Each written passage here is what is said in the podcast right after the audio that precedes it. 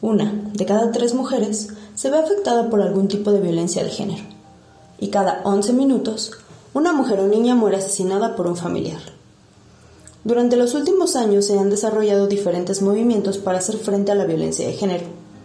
Una de las herramientas que han generado una mayor movilización en las masas es el uso de hashtag, que han sido portavoz de diferentes luchas como el MeToo, Ni Una Menos, Se va a caer o La Verde, entre otros. La violencia contra las mujeres y niñas es una violación de los derechos humanos y desgraciadamente es una de las violencias más persistente y extensa que hay en el mundo debido al sistema patriarcal que promueve el ejercicio de poder y la discriminación entre géneros y que además estructura las sociedades modernas. Por ello, hemos desarrollado este espacio con motivo al día que conmemora esta lucha. Creemos que en este día podemos hacer mayor énfasis de la lucha contra la violencia que las mujeres mexicanas enfrentamos día con día. Quédate con nosotros en este espacio especial dedicado al Día Internacional contra la Violencia hacia las Mujeres y Niñas, en este podcast desarrollado por Gema Joven. Bienvenidas. Muchas gracias por la introducción a este nuevo episodio del podcast, compañera Prax. Yo siempre que pienso en la violencia de género o en la violencia ejercida hacia las mujeres, recuerdo mucho a Nuria Varela. Ella, en su libro de Feminismo para principiantes, maneja este concepto de violencia de género que sucede dentro de un contexto patriarcal. Y ella describe que, y cito, la violencia ejercida contra las mujeres por el hecho de serlo es una violencia instrumental que tiene por objetivo su control. No es una violencia ni pasional, ni sentimental, ni de genética, ni natural.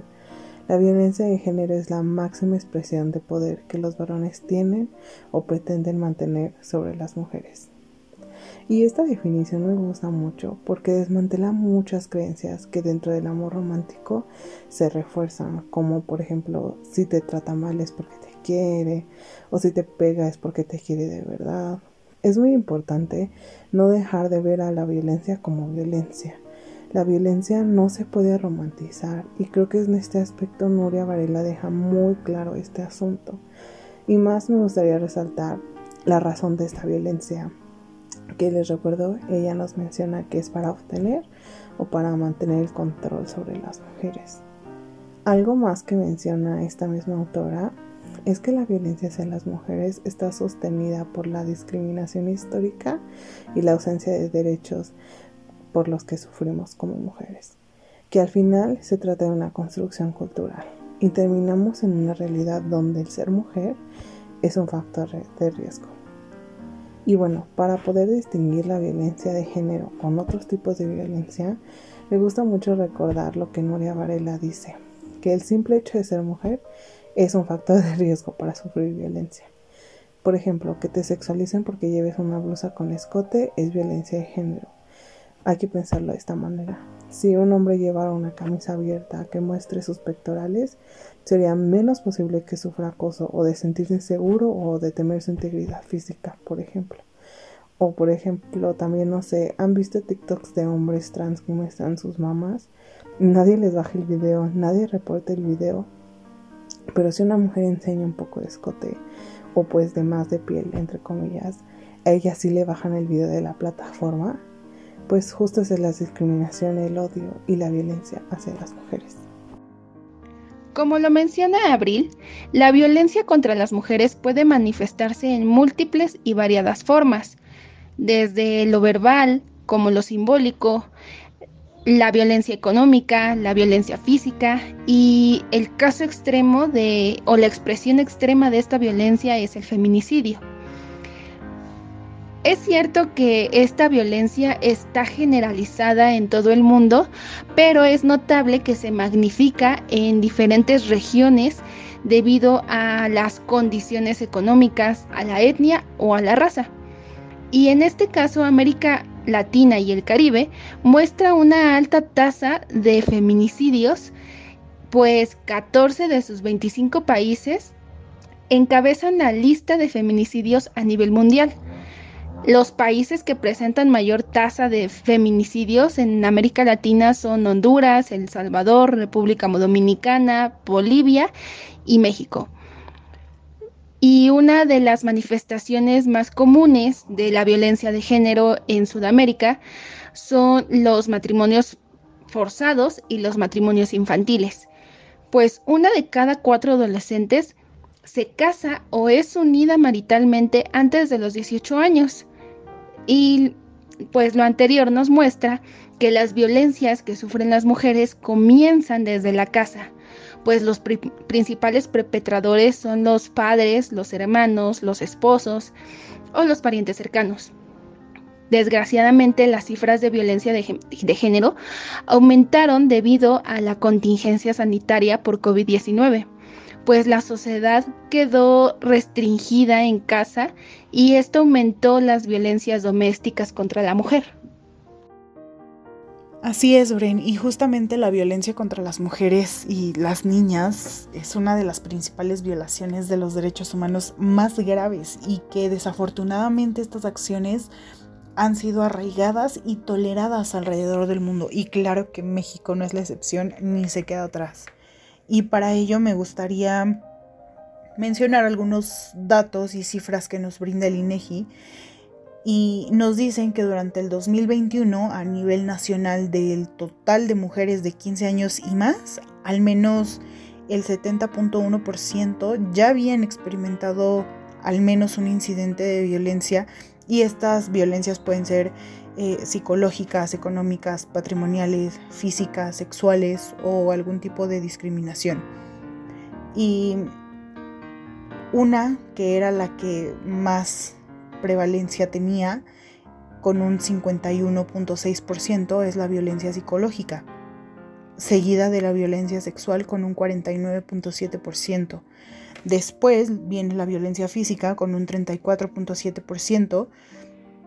Y por último, la violencia económica, patrimonial o discriminación con un 27.4%. Cifras que son altísimas. Y claro que con estos datos también podemos saber cuáles son las entidades federativas en donde las mujeres sufren o experimentan mayor violencia a lo largo de sus vidas. Y en primer lugar se encuentra el Estado de México con un 78.7%, seguido de la Ciudad de México con un 76.2% y Querétaro con un 75.2%. Repito, cifras altísimas. Entonces, esto nos permite darnos cuenta que las acciones violentas de nuestra contra continúan siendo un enorme problema. Y un problema que en lugar de disminuir parece que va en aumento. Qué terrible que nos compartas todos estos datos, Mayra. De verdad me angustia muchísimo. Pero me deja pensando mucho en la razón por la que se conmemora y por la que se sale a marchar el 25 de noviembre.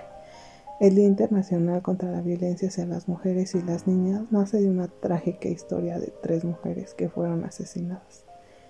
Las hermanas Mirabal, originarias de República Dominicana, también conocida como las mariposas, son un símbolo de lucha en contra de la violencia de género. Ellas eran mujeres activas políticamente y protestaban bajo una agrupación política que tenía el nombre de 14 de junio.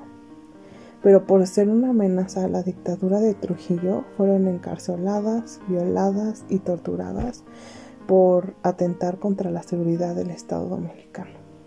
Esto entre comillas. Después de estar privadas de su libertad, las liberaron pero solo con la estrategia de matarlas fuera de la cárcel. Y realmente es una trágica historia. Un 25 de noviembre de 1960 decidieron ir a visitar a sus esposos a la cárcel. Y salieron de la cárcel, pero nunca regresaron a sus casas. Fueron secuestradas y llevadas a una casa en donde las ahorcaron y luego procedieron a molerlas a palos. Para cubrir los feminicidios, las metieron a su coche en el que habían salido de su respectiva casa y aventaron el coche a un barranco. Un crimen verdaderamente horroroso. Después de sus asesinatos, el primer encuentro feminista latinoamericano y del Caribe en 1981 estableció que el 25 de noviembre sería el Día Internacional de la No Violencia contra la Mujer en honor de estas tres hermanas las valientes mariposas, y ahora el Día Internacional de la No Violencia contra la Mujer es reconocido por las Naciones Unidas y es que recordamos y luchamos por las hermanas Maribel. Claro, Abril, y lo mencionas súper bien. Y algo que me gustaría rescatar de esto que nos compartías es sobre la conmemoración de este día en América Latina que ya estaba presente desde 1981 en honor a estas tres grandes mujeres que fueron brutalmente asesinadas en 1960, pero que a nivel internacional se termina reconociendo este día hasta el año 2000, es decir, 19 años después que en América Latina. Y bueno, de acuerdo con algunos antecedentes emitidos por la ONU, a nivel internacional desde 1979 ya se había dado un primer paso con la aprobación de la Convención sobre la eliminación de todas las formas de discriminación contra la mujer. Sin embargo, posterior a esto, pues la situación en torno a la violencia contra mujeres y niñas seguía como muy constante y seguía siendo un grave problema a nivel mundial. Y ahora sí, bajo este panorama ya se pensaba concretamente en una normativa específica que pudiera dar una mejora a esta problemática. Y es así como finalmente la ONU emite en 1993 una resolución que incluye la Declaración sobre la Eliminación de la Violencia contra la Mujer. Y ya esto sentaba las bases para que pudiera existir un futuro libre de violencia hacia las mujeres y a las niñas. Sin embargo, pues pasaron siete años más para que la Asamblea General adoptara ahora sí en el año 2000 la resolución que ya designaba el 25 de noviembre como el Día Internacional de la Eliminación de la Violencia contra la Mujer. Así es, Mayra. Y me gustaría señalar que hay diferentes acciones que se pueden emprender para ayudar a eliminar la violencia contra las mujeres. En primer lugar, en México se ha avanzado en materia legislativa a través de la Ley General de Acceso de las Mujeres a una Vida Libre de Violencia y el Reglamento de la Ley General de Acceso de las Mujeres a una Vida Libre de Violencia de 2008. Pero podemos ayudar a evitar estas violencias escuchando a las víctimas sin juzgar y brindando un ambiente de confianza, pues las vivencias de las mujeres que padecen violencia son muy difíciles. Además, ayudarlas a exigir las respuestas y los servicios para sancionar a los victimarios.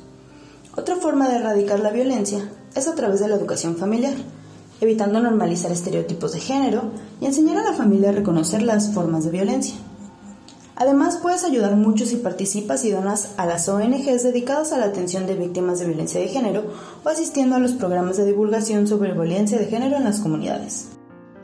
Concuerdo contigo, Prax. Las personas podemos hacer un gran cambio desde nuestros hogares a través de la educación pues las repercusiones que padecen las mujeres debido a las violencias por género afectan a las mujeres en todas sus etapas de la vida. Y estas tienen consecuencias psicológicas, eh, emocionales, sexuales, reproductivas, económicas y físicas. Además, la violencia contra la mujer es un obstáculo para alcanzar el desarrollo personal, la igualdad y la paz es decir, que evita el disfrute de la vida y además las niñas se ven igualmente expuestas a estas violencias, en especial porque se les considera más vulnerables por su edad y por sus condiciones físicas, porque son más eh, propensas a ser víctimas de este eh, uso de poder o de la fuerza física. Las mujeres y las niñas son principalmente víctimas del trato de personas, pero también de las violencias sexuales, de violencias laborales y económicas. Y creo que esto basta para comprender que hay que generar una lucha por hacer valer nuestra condición humana, porque antes de que de ser mujeres somos humanos y nuestros derechos deben ser respetados en igualdad. Dados los índices tan altos de violencia de género que hay en nuestro país y en todo el mundo en general, resulta de gran importancia generar estrategias que ayuden a prevenirla y combatirla. Para poder evitar la violencia de género es importante fomentar e inculcar la educación de las relaciones de respeto, así como la igualdad de género, esto desde las edades tempranas. El trabajo con jóvenes es la mejor opción para conseguir un progreso rápido y sostenido en lo que respecta a la prevención y erradicación de la violencia de género. Por lo anterior, una de las principales formas de prevenir la violencia de género es la educación. Actualmente son muchas las entidades que elaboran programas relacionados con la prevención de violencia de género, en la que tratan de implicar a la sociedad juvenil para que realicen mayores esfuerzos en poner fin a la violencia de género contra las mujeres y las niñas. Es necesario fomentar la empatía y el desarrollo de una autoestima equilibrada para evitar la aparición de estereotipos de género desde la escuela y la vida cotidiana durante la niñez. Es decir, hay que fomentar que desde esta etapa pensemos que se está hablando de una persona y no de un hombre o una mujer para no generar diferencias desde ese punto. Esperamos que les haya gustado este episodio especial con motivo del Día Internacional contra la Violencia hacia las Mujeres y las Niñas. Te invitamos a que visites nuestras redes sociales, pues a través de ellas compartimos información en materia de género. Además, contamos con diferentes servicios. Solo contáctate con nosotras a través de Facebook y Twitter. Búscanos como Gema Joven. También te invitamos a compartir este podcast para que la cadena de información no se rompa y podamos llegar a más personas para así tener un mejor impacto. Les agradecemos por quedarse con nosotras y seguir escuchando este episodio. Las esperamos en la próxima semana con un tema nuevo de esto que es feminismo para no feministas. Por Gema Joven. Hasta pronto.